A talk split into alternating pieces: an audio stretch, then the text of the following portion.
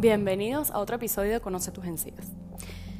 Gracias por volver a mí y escucharme las locuras que pasan en el consultorio. Y hoy venimos con una anécdota súper interesante que quería compartir con ustedes y que si tienen alguna persona que le pase esto, pues lo canalicen, porque no es fácil.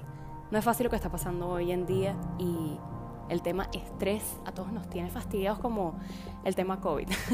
es así como que ay, Dios mío, cada vez que voy al médico me dicen, ay, sí, eso es por estrés. No, me duele la barriga, ese es estrés.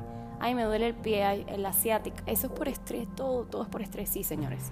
Si ustedes se meten en Google, a la gente que le encanta googlear, van a encontrar que la enfermedad del siglo XXI se llama estrés. ¿Qué es lo que me pasó? Este muchacho viene a la consulta referido por su madre y mm, me dice, Alejandra, o sea, yo no puedo con el ardor de las encías y además me, me salen llagas o sea, yo no entiendo qué es lo que me pasa. Vamos a verlo. Le pregunto evidentemente en la historia clínica que si sufre alguna enfermedad, si toma algún medicamento. muchacho sano, tenía 23 años, tiene 23 años. Alejandra, no lo mates. Entonces, yo veo que pues pueden haber varios diagnósticos, no, no solamente asociado al estrés, pues esto evidentemente lo, descubrí luego de hacerle todos sus exámenes radiográficos y de sangre. En sus exámenes de sangre afortunadamente salió todo súper chévere, no tuvo nada alterado y entonces eso me da más un indicativo inclinándome hacia lo que ya había pensado. Además de esto, él me había comentado que se mordía mucho los labios. Hay personas que desencadenan el estrés o lo proyectan de distintas formas. Por ejemplo, yo me aprieto muchísimo los dientes y necesito una férula de noche. Hay personas que le da porque les da gastritis. Hay personas que mm, se muerden las uñas.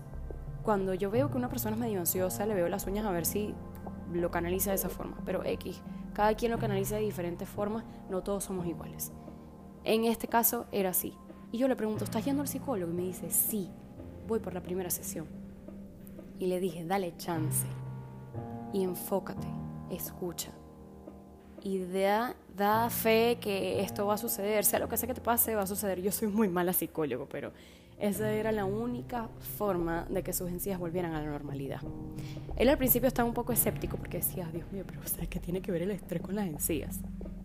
Y le expliqué esto que les voy a explicar a ustedes. Bioquímicamente, el pH salival es número 7 aproximadamente, puede bajar o subir, 7,2, 6,9. El mismo pH que la sangre. Cuando uno come algún dulce, por ejemplo, el pH baja cuando el pH baja, se pone ácido. Cuando está ácida la boca, entonces ahí vienen las caries. Por eso es que la gente dice, mira, no comas caramelo porque el dulce, el pH, no sé qué, esa es la razón lógica. La razón científica de que no puedes comer tanto dulce. Pero en fin, en este caso el muchacho tenía muy buena alimentación y el pH estaba afectando pues en otra en otra dirección. Entonces, estrés libera cortisol. El cortisol es una hormona que hace que baje el pH. Cuando el pH baja, se empieza a descamar la encía. Y por eso aparecen las llagas, que es una pérdida de la continuidad del tejido.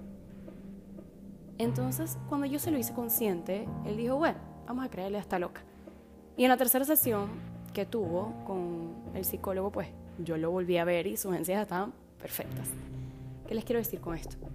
no alcanza, no alcanza. Y son tantas cosas y tantos detalles que uno dice, Dios mío, pero es que la vida sí es complicada. No. Hay muchas cosas de las que uno tiene que estar pendiente. No solamente es la salud física, ir al gimnasio, comer bien. No solamente es ponerse bonito, arreglarse el pelo, arreglarse las uñas, vestirse chévere, No solamente cepillarse los dientes, utilizar hilo dental, sino agregarle a todo eso, además, tener salud mental. Muchísimas gracias por escucharme. Nos vemos en otro episodio de Conoce tus encías.